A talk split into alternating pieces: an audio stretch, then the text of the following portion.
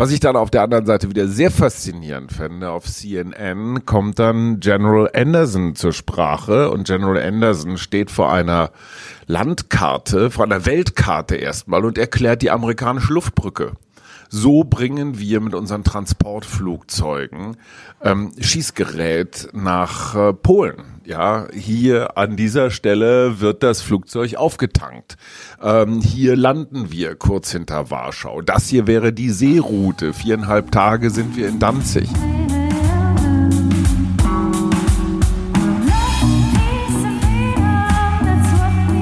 Wir. Arbeit, Leben, Liebe. Der Mutmach-Podcast der Berliner Morgenpost. Hallo und herzlich willkommen zu Wir, dem Mutmach-Podcast der Berliner Morgenpost an diesem Osterwochenende. Heute mit mir, Paul Schumacher und gegenüber meiner Mutter. Hallo das Mama. hört sich ja total theatralisch an. Mit mir, genau. Paul Schumacher. Ja, und oh, heute komm. intensive Nachrichten, ja, auch aus unserem Ostermontag. Studio, direkt frisch aus den Staaten zugeschaltet. Unser Außenreporter. Genau, Hajo Schumacher, der, der Silberrücken in der Familie. ähm, ja, wie geht's dir, Mama? Wie, wie, wie, wie ist dein Osterfest bis jetzt? Ah, du, eigentlich äh, sehr putzintensiv. Ich ha, ja, das ist, ich, ich habe es plötzlich so über den Kopf gekriegt. Ich habe am grünen Donnerstag ja unsere Balkonbepflanzung gekauft. Ich gehe mhm. jetzt einfach davon aus, dass es keine Minusgrade mehr gibt. Und dann habe ich mich voll in den Balkon gestürzt. Dann sah plötzlich das Fenster ganz schmutzig aus. Dann habe mhm. ich die Fenster geputzt. Dann habe ich irgendwie gesaugt und äh, ich bin nicht wirklich rausgekommen. Doch am Ostersonntag, da habe ich unser ukrainischen ähm, Mutter mit Kind, die jetzt in meiner Praxis wohnt, ein bisschen eine kleine Osterüberraschung vorbeigebracht. So, hm. so ein ähm, Hefeteiglamm und so ein paar Ostereier und Häschen um dann hinterher festzustellen, dass in der Ukraine gar nicht der Hase so der, das Symbol für Ostern ist. Also Lamm, okay, mhm. aber ansonsten vor allen Dingen Eier und das sind diese, die kennst du auch, so bemalte Eier, die so mit, mit Mustern bemalt sind mhm. und rote Eier. Und die roten Eier hat man ja wohl früher dann äh, eingefärbt, um zu sagen, das sind die frischen. Ah, Okay. So. Und dann war ich natürlich so angeregt und dachte so, okay, äh, was, was isst man denn da? Vielleicht habe ich ja jetzt auch so voll daneben gegriffen. Mhm. Und es ist tatsächlich so, dass es so eine Art Coolidge nennt sich das. Das ist so ein Hefegebäck. Das sieht mhm. aus wie so ein Panettone. Mhm. Also da ist auch so manchmal diese, ja, da ist auch so. manchmal so Zucker drauf mhm. und ähm, Mandeln drin oder Rosinen oder sowas. Mhm. Und dann gibt es noch was, das fand ich ganz spannend, das heißt Pascha. Mhm. Und es ist Quark, Mandeln, Butter, Zucker, Eier. Oh. Und das wird so, ja, wie, wie manchmal Frischkäse auch ist, so viereckig oder auch kann auch rund sein. Mhm. Und diese beiden Speisen werden dann in der ukrainisch-orthodoxen Kirche mhm. mit in der Nacht vor Sonntag mit in die Kirche genommen und dann wird das gesegnet. Die mhm. Speise gesegnet, weil danach ja auch Fastenbrechen ist. Mhm. Und das fand ich ganz interessant. Und dann habe ich gedacht, so, okay, aber woher kommt das Wort Ostern? Mhm. Und äh, habe dann den Duden mal befragt und das ist nicht so ganz klar. Also es kann gut sein, dass es tatsächlich von dem Wort Morgenröte abstammt. Mhm. Also mit dem Substantiv Osten in seiner eigentlichen Bedeutung Morgenröte. Also das wird so angenommen. Mhm. Aber seit dem 5. Jahrhundert ist für das Osterfest auch die Bezeichnung Albay oder Paschalis bezeugt. Mhm. Und das fand ich so interessant, weil man davon ausgeht, dass das zusammenhängt eben tatsächlich mit dem Pessachfest. Mhm, mh. Und diese Speise dort in der Ukraine, und da, da ist auch die Farbe Weiß, spielt da eine ganz große Rolle. Mhm. Dieser Quarkspeise, die ist Pascha, das ist so ähnlich wie Pescha, Pascha, Paschalis, also als ob das alles so, so eine, einen Ursprung hat. Einen Ursprung hat, genau. Wow, was ein geschichtsintensiver Einstieg in diese Folge. Bezeichnend, dass du, dass du den Geflüchteten, die du in deiner Praxis aufgenommen hast, heute was zu essen gebracht hast, weil ich im Zuge meiner Informationsbeschaffung zum Stand des Konfliktes in der Ukraine gerade heute darauf gestoßen bin, dass es Ägypten und Afrika gerade was die Weizenpreise angeht, absolut gar nicht gut geht. Mhm. Ägypten ist in den letzten Jahren zum drittgrößten Waffenimporteur weltweit aufgestiegen.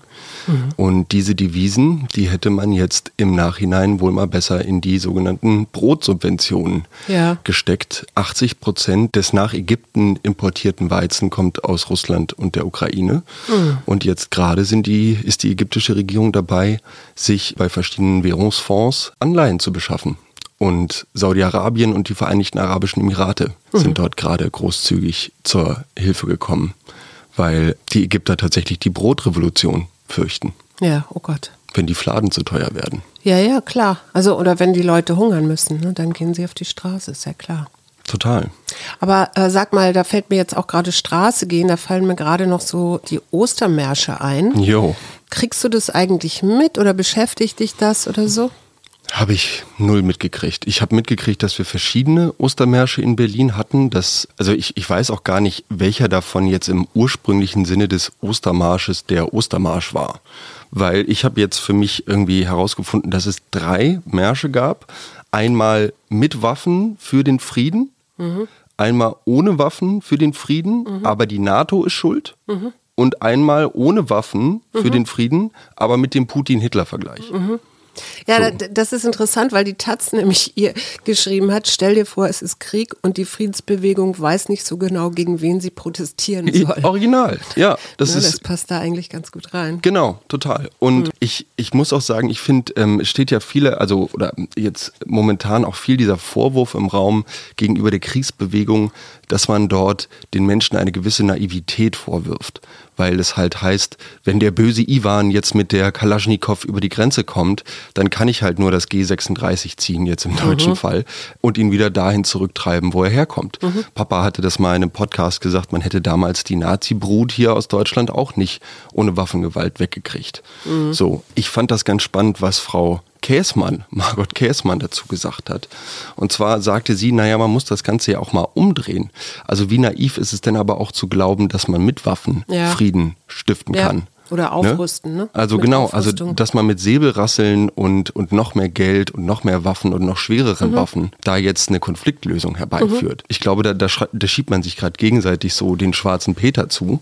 Ich glaube, das ist auch genau der Punkt, worauf jetzt ganz doll geachtet werden muss, weil mit diesem Zerstörung dieses russischen Superschiffs, ja, der Moskwa, mhm. war eigentlich klar, dass es zu Ver Vergeltungsschlägen kommt. Also das glaube ich, also was mir ein bisschen Sorge macht, ist dieses sich so aufschaukeln. Ne? Zelensky hm. hat jetzt gesagt, er verhandelt nicht mehr, wenn ja. Mariupol da die Soldaten sterben und so. Also das ist alles so, ich, ich habe auch von diesen tatsächlich, von diesen Friedensverhandlungen, diesen geführten, äh, auch ewig nichts mehr gehört. Also vielleicht habe ich auch irgendwas überlesen, das kann gut sein. Nee, auch nichts mitbekommen. Ich sehe die ganze Zeit nur irgendwelche Experten, immer 250 Kilometer entfernt von, von der Front irgendwo aus der Ukraine zugeschaltet, darüber berichten, wie aber, dramatisch es ist. Ja, aber dieses Kriegsschiff, das hat mich auch eine Weile be bewegt, weil ich irgendwie gedacht habe, so, wie kann denn das sein, dass das, also die haben ja anscheinend, die Russen haben ja anscheinend propagandatechnisch gelogen, weil es scheint ja nicht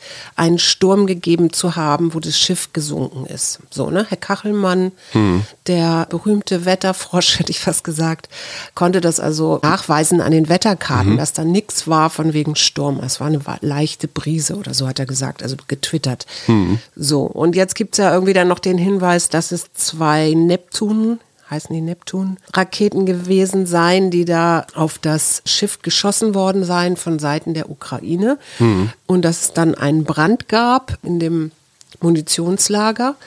Und dass nicht mal richtig klar ist, ob die Besatzung das überhaupt überlebt hat. Und dann habe ich mich gefragt, die, wir haben die Ukraine ja mehr oder minder die letzte Zeit eigentlich nur immer in der Defensive erlebt, ja. Und ich habe dann irgendwann gedacht, hm, äh, entweder, das, was, darüber ist ja noch gar nicht geredet worden, war das Sabotage womöglich auf mhm. dem Schiff oder hat sich da äh, irgendein Staat noch mit eingemischt, der natürlich offiziell gar nicht dabei ist? Okay, das sind jetzt aber sehr steile Mutmaßungen, ich Mama. Weiß. Du kommst immer mit deinen Verschwörungen um die Ecke und. Ich bin gar nicht so ein Verschwörungs. Doch, doch auf jeden Fall. Wenn du, mit, wenn du hier mit sowas um die Ecke kommst, definitiv. Ich finde in dem Zusammenhang mit diesem Schiff, was dort gesunken ist, was ja irgendwie das Flaggschiff der Schwarzmeerflotte war, einer von vier Flotten, mhm. glaube ich, oder so. Jetzt auch nicht das größte, aber wohl mhm. so, wenn man den Medien glauben mag. Aus den ähm, 80er Jahren oder so, das ist jetzt auch gar nicht so neu, modern gebaut oder so. Naja, so ein Prestigeobjekt genau. irgendwie, ne? So eine Gorchfock. Ja, irgendwie sowas in die Richtung. Und was ich, also was ich mit dem Sinken dieses Schiffes befürchte, ist, dass Mariupol jetzt um jeden Preis geholt werden muss. Mhm. Ja. Also egal, was es da nach den ganzen Bombardements, die da seit Wochen nun stattfinden, von dieser Stadt auch immer noch stehen mag, mhm. was man da überhaupt noch einnehmen kann mhm. von russischer Seite aus. Mhm. Dieses Stahlwerk auf dem Gelände, auf dem da gerade gekämpft wird, da bin ich mir ziemlich sicher, das wird jetzt um jeden Preis genommen werden. Ja. So, äh, heute, beziehungsweise zum Datum der Aufzeichnung dieser Folge, ist das russische Ultimatum ausgelaufen. Mhm. Die vermeintlichen, ich glaube, es waren um die 2100 Soldaten, die noch auf diesem, oh, auf ne? dem Gelände dieses Stahlwerks verbleiben. Ausharren. Genau. Da hat die russische Seite gesagt, auch wieder so ein Propagandatrick, ne? Die Ukrainer hätten ihre Regierung um Erlaubnis gefragt, aufzugeben und mhm. die Regierung hätte ihnen das versagt, mhm. hätte das verneint. Mhm. Gerade aus diesem Propagandablickwinkel glaube ich, dass Putin dieses Narrativ, wir haben Mariupol uns jetzt gesichert, unbedingt, unbedingt braucht. Ja. Wenn man einem Bericht des Business Insider glauben mag, dann hat die Ukraine, beziehungsweise die Stelle, die dort jetzt gerade in der Ukraine dafür zuständig ist, gerade eine Zahl veröffentlicht, 7000 russische Soldaten, mhm. die in ukrainischen Leichenhäusern liegen. Mhm. So, und diese 7000 Mütter oder Angehörigen, ja, ist ja klar, Putin holt ihn die, die zurück die zurückgeblieben sind in Russland, da frage ich mich jetzt, wie lange er da noch mit dem Narrativ oder mit dem, was gerade im Krieg passiert, mit den Verlusten, die einzustecken sind, wie lange er das noch aufrechterhalten kann. Aber weißt du, wenn du dir die russische Geschichte anguckst, und es gab gerade einen ganz interessanten Artikel im Tagesspiegel von Mikhail Schischkin, das ist ein sehr bedeutender russischer Gegenwartsautor, der mhm. selber in der russischen Armee gedient hat, der ist so irgendwie Baujahr 61 oder sowas, also ein bisschen älter als ich, der schreibt unter anderem, Willst du als Rekrut überleben, musst du zuerst zum Sklaven werden, deine Menschenwürde fahren lassen. Später wirst du von einem Sklaven zu einem Herrn. Nun bist du an der Reihe, die Neuen zu prügeln, ihnen die in die Stiefel zu pissen, sie eine mit Schuhwichse beschmierte Brotscheibe essen zu lassen, ihnen die von zu Hause zugeschickten Lebensmittel wegzunehmen. Also, und das ist glaube ich, immer noch gang und gäbe, jedenfalls wenn man dem Glauben schenken kann, was da in äh, Butscha passiert ist oder auch in anderen Städten, hm. ähm, wo dann eben auch die Soldaten, weil irgendwie der Nachschub nicht funktioniert, anfangen zu plündern, alles auf alles schießen, was da irgendwie ist. Und dieses Gedicht, das wir neulich hatten, da, Russenwald, da ging es ja auch genau in die Richtung. Ne? Mhm. Das scheint immer noch so ein ähm, Teil dieser Armeeausbildung zu sein. Ich weiß nicht, ob man damit Kriege gewinnen kann tatsächlich, aber ich glaube, die russische Seele ist da tief traumatisiert, weil du in all den Kriegen äh, Blut ohne Ende, also hm. Männerverluste hattest. So. Und gleichzeitig gibt es diese, das habe ich irgendwo gelesen, so ein, so ein ähm, General, der sagte, naja, wir haben russische Mütter, die zeugen dann neue Kinder. Also Putin ist das scheißegal. Hm, hm. Tja, die Frage ist, also für mich die Frage ist, wie lange es ihm scheißegal sein kann ähm, und wie lange wir noch weiter dabei zugucken, mhm. während die CIA die Warnung ausspricht, dass vielleicht demnächst der Einsatz von Atomwaffen. Und da sind die Ostermärsche dann wieder, ne? weil die haben sich damals äh, ja vor allen Dingen gegen die Atomraketenbewaffnung gewehrt, also NATO-Doppelbeschluss und solche Sachen. Ne? Also da kann ich dann wieder den Ostermärschen folgen. Aber ich war selber irritiert, dass es nur so wenige waren. Und ich würde vorschlagen, wir hören mal, was dein Vater so aus Amerika berichtet, weil der hat von mir drei Fragen bekommen, mhm. die er alle ganz lieb beantwortet. Und hinterher werden wir noch zwei schöne Gedichte lesen, die uns zugeschickt worden sind, weil wir haben ja gesagt, wir verlosen eins der, Magaz des, der Magazine von Olli Wurm, aus dem wir neulich hier gelesen haben. Ja? Okay. Na, dann fahren wir ab. Ja, hallo, schönen Gruß vom, naja, nicht ganz anderen Ende der Welt, aber zumindest mal von der anderen Seite des Atlantiks und da dann auch noch wiederum von der anderen Küste, von der Westküste. Wir haben jetzt gerade eine Woche Kalifornien hinter uns.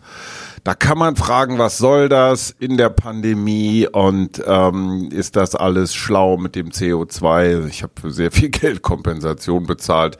Ja, ich finde, das ist nötig. Mit unserem großen Sohn habe ich das vor 10, 12 Jahren gemacht mit dem Kleinen jetzt auch. Ähm, das gehört für mich so ein bisschen zur Grundausbildung dazu, sich dieses Amerika einmal anzugucken. Und zwar gar nicht nur Attraktionen, Disneyland Las Vegas oder so, sondern tatsächlich auch so, wie ticken die, die Armut in den Straßen, die Gegensätze. Auf der anderen Seite auch wieder das sehr Integrative, das Asiatische, das Latinoartige, das Schwarze natürlich. Ähm, also dieses schon sehr faszinierende Konstrukt USA und ich finde gerade jetzt, wo alle ihre äh, Beziehung, ihr Verhältnis, ihre Ideen von Russland überdenken, ist es vielleicht auch ganz schlau, sich mal die Beziehung zu Amerika vorzunehmen und zu gucken, ob wir da immer richtig lagen. Also immerhin, ich weiß noch an der Siegessäule, wann war denn das 2007, 2008, als Obama da vor 2000, 200.000 Menschen sprach, da war er noch Senator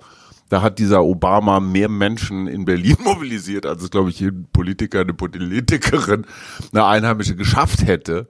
Und da war noch George Bush Jr., also George W.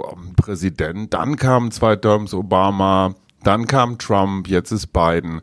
Und das ist der große Unterschied zwischen dem, zwischen der Weltmacht Amerika. Da haben wir in den letzten 15 Jahren vier Präsidenten erlebt, sehr unterschiedlicher äh, Sorten, auf der anderen Seite in Moskau haben wir nur einen erlebt, ja. Also die Russen können ihren Präsidenten, auch wenn sich's Demokratie nennt, was da zelebriert wird, nicht so ohne weiteres abwählen. Hier in Amerika schon eher. Ja, der Ukraine-Krieg, findet der hier statt?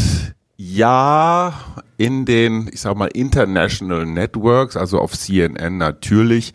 Die hatten jetzt gerade am grünen Donnerstag ein Interview mit Volodymyr Zelensky sehr ausführlich. Zelensky hat darin äh, gesagt oder die Welt gewarnt, dass die russische Seite jetzt womöglich Atomsprengköpfe einsetzen würde, die sogenannten Nukes.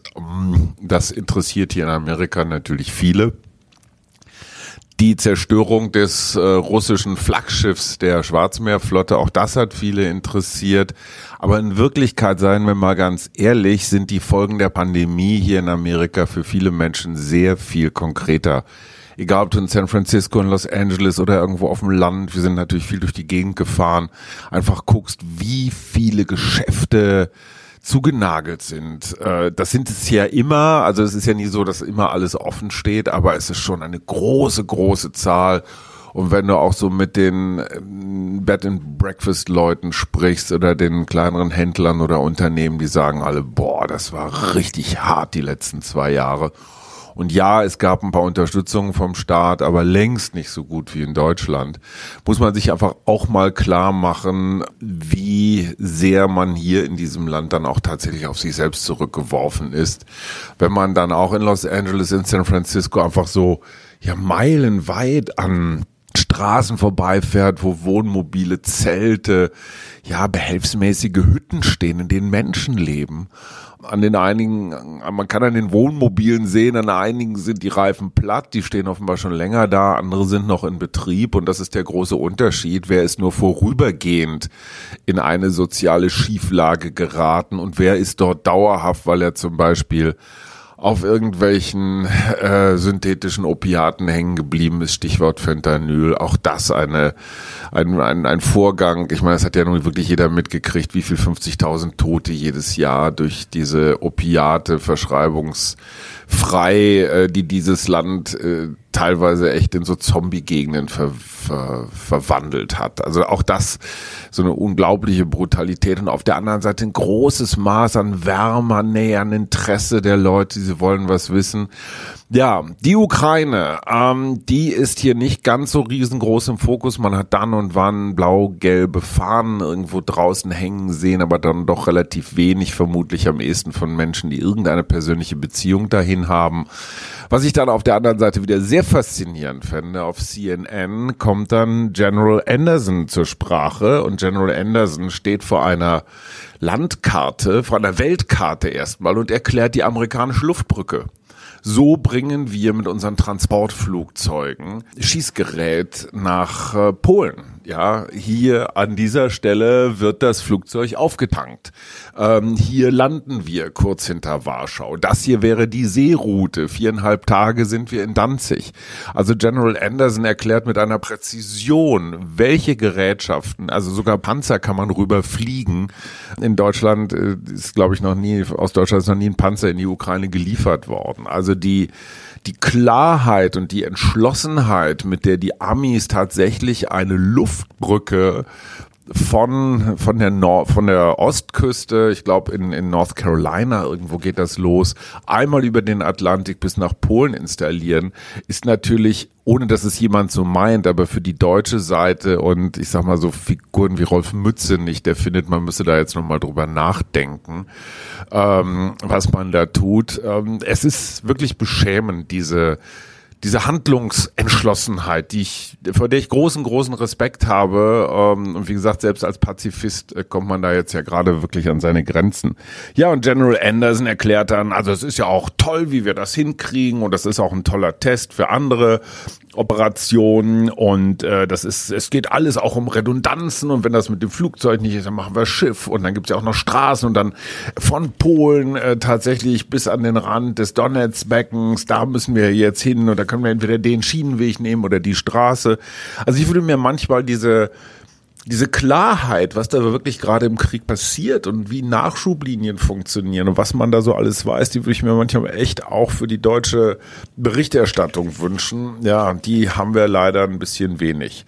Ansonsten, ja, werden wir uns jetzt auf den Weg nach New York machen, nach Manhattan. Ich muss unbedingt ins Whitney Museum und ins MoMA und ins Guggenheim und wie sie alle heißen.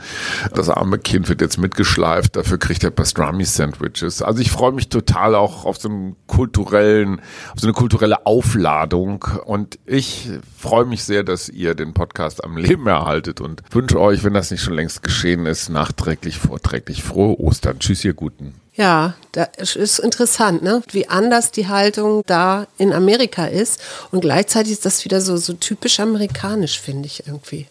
Ne? Ist doch klar, also wie dieser General, der da steht und sagt, okay, das ist unsere Luftbrücke. Mhm. So kommen wir viereinhalb Tage, dann sind wir mit den Schiffen da. Ich Papa sagt ja mit, mit Recht, dieses zögerliche Scholl-Somat hier vor Ort ist irgendwie nicht ganz verständlich. Ich glaube, das geht vielen Leuten so. Mhm. Ich finde es unglaublich, wie gut dokumentiert dieser Krieg ist.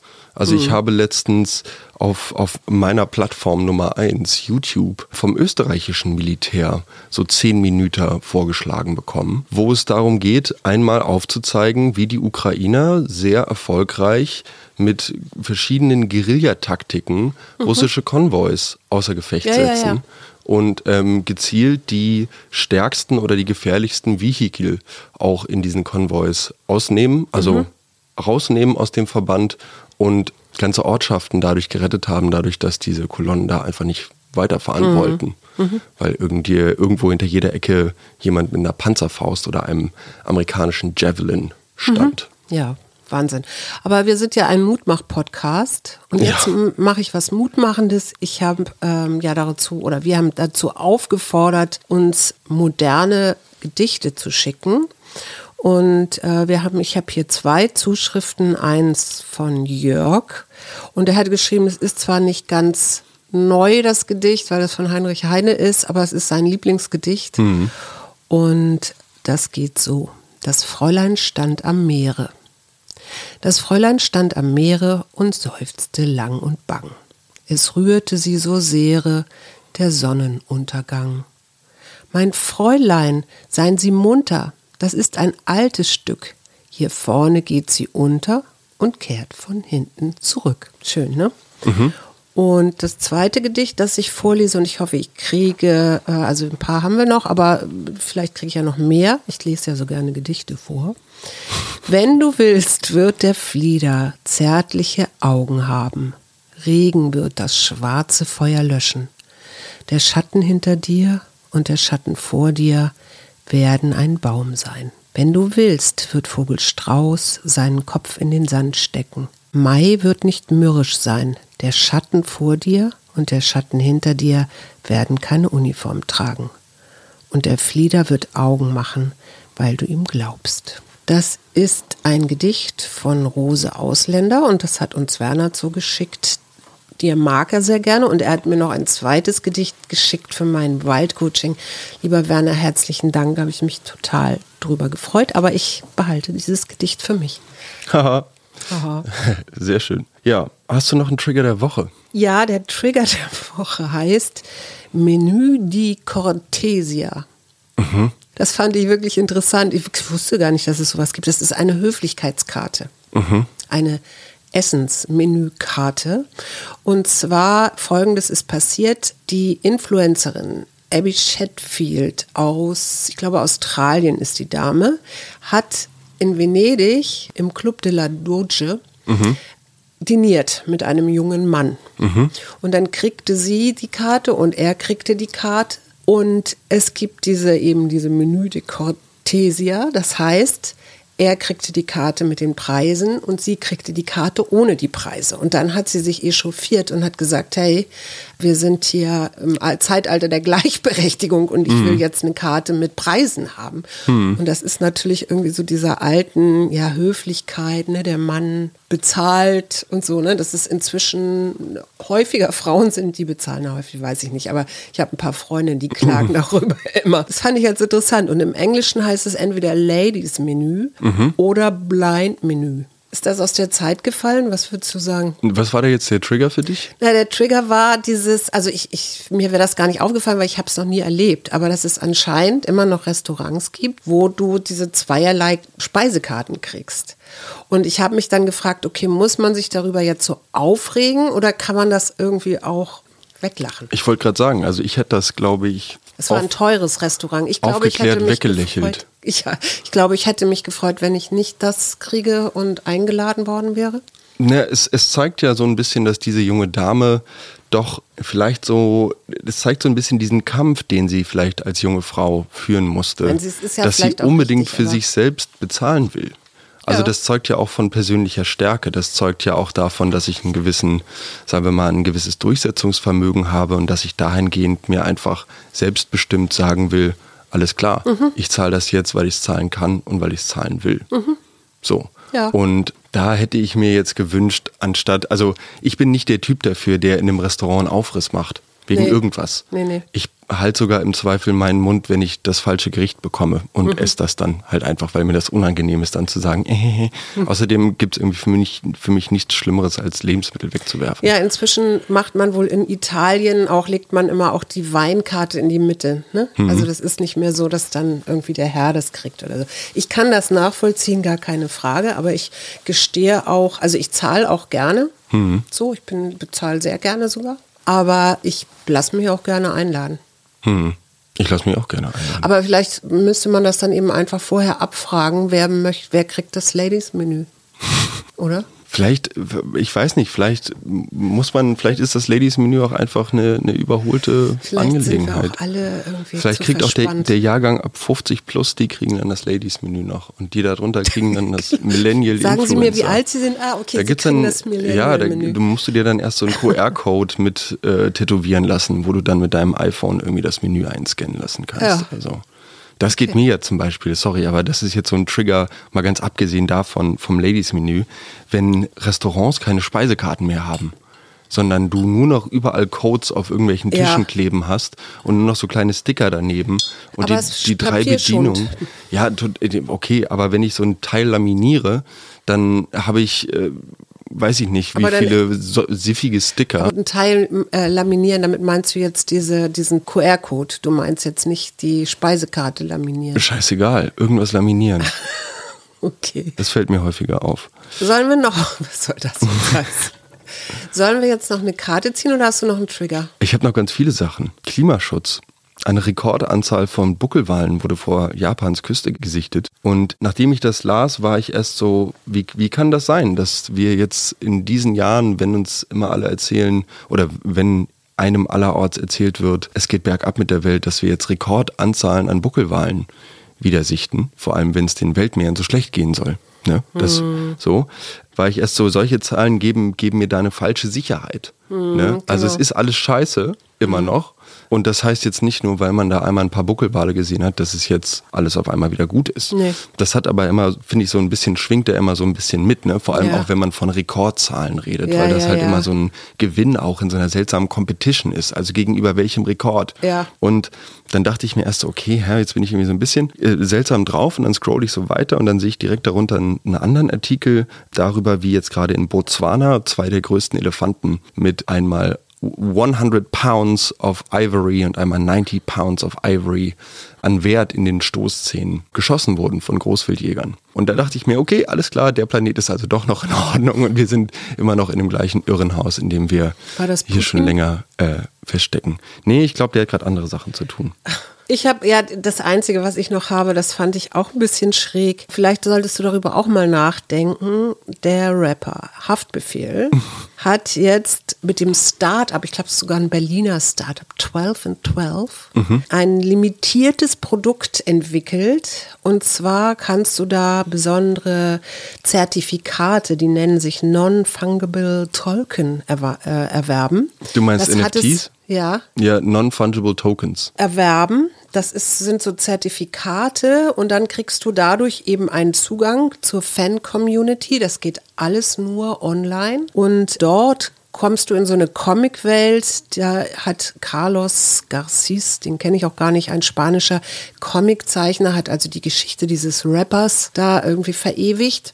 Und dann soll es auch noch so ein digitales ähm, Konzert geben, in dem Metaverse, so nennt sich das, wo du dann mit Avataren durchlaufen kannst. Und aber mit Avataren und so 3D-Welten oder überhaupt so virtuellen Welten, das gibt's doch schon ewig, oder nicht? Ja, aber nicht so kommerziell. Das erste digitale Grundstück wurde ja auch schon verkauft. Ja, ja, und es wurden auch schon Meisterwerke, hätte ich fast gesagt. Also keine Gemälde, sondern digitale Kunst. Und zwar gibt's da den amerikanischen Beeple, heißt der. Amerikanischer, wie sagt man, Digital Künstler, Artist, genau. Und da, von dem wurde ein Werk für 69,3 Millionen US-Dollar versteigert. Würdest du das auch machen mit eurer Ska-Band? Wird sich niemand für interessieren. Glaube ich nicht. Also äh, wir können ja hier mal in die, in die Runde fragen. Leute, wenn wir einen Song nur für euch schreiben würden, euren NFT-Song, Ja. was, was wäre der euch wert? Können wir uns damit eine Tour finanzieren, wenn wir, weiß ich nicht, so und so viele Geburtstagswünsche-Songs oder sonst wie aufnehmen? Aber das gibt's auch schon, ne? Kannst ja auch schon. Was ich, was ich viel geiler finde, war zum Beispiel jetzt auch gerade so Tour finanzieren oder so, eine tolle Band mit dem Namen Wolfpack. Die haben sich Spotify, die haben Spotify ein bisschen ausgedribbelt, wie der Jugendliche von heute sagen würde, indem sie ein stilles Album rausgebracht haben. Und sie haben Fans gebeten, dieses Album einfach, während sie schlafen, liken. zu, zu streamen. Einfach so, die zu ganze streamen. Zeit. Genau. Und dadurch, durch diese Einnahmen, haben sie sich ihre Tour finanziert. Und danach hat Spotify eingeführt, dass immer was zu hören sein muss. Mhm. Also dass tatsächlich Audio vorhanden sein muss und dass der Track nicht leer sein Äh, Lass kann. mich noch mal ganz kurz, damit ich es verstehe. Ja, ich bin ja Boomer. So, Du machst einen also- Track an, spielt keine Musik. Ja, es das, ist still. das weiß ich. Und der Play Spotify zählt trotzdem zahlt als pro Play. Pro Play. Aber das sind ja 0,000 Cent oder irgend sowas. Ja, aber wenn du das bezahlen. die ganze Nacht auf Schleife über acht Stunden hinweg laufen Und lässt, wenn das dann ein paar Millionen machen, dann ja, okay, okay, ich verstehe es. Wie starten wir in die neue Woche? mit Zuversicht. Mit Zuversicht. Soll ich trotzdem noch eine Karte ziehen oder willst du? Du willst unbedingt Karten ziehen. Ich zieh will Karten. lesen. Du willst lesen, dann ziehe ich Karten. Eine reicht. Ausgeglichenheit. Ah, Ausgeglichenheit. Und dann kommt nämlich am Mittwoch der Jens Balser, den, den wir schon angekündigt haben. Und am Freitag wissen wir noch nicht, was wir machen. Und dann wird es schon langsam Sonntag oder Montag. Und dann ist der Herr Schumacher wieder da. Senior. Senior.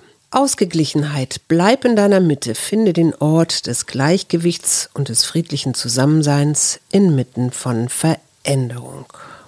Ja, inmitten von Veränderung. Ich glaube, das ist das Leben insgesamt, oder? Definitiv. Haben wir noch irgendwas zu sagen? Nein. Schöne Dann Woche. wünschen wir euch eine richtig schöne Woche.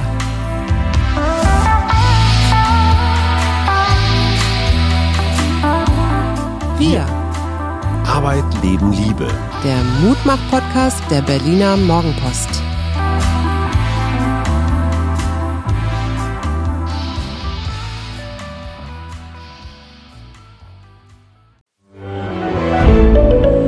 Ein Podcast von Funke.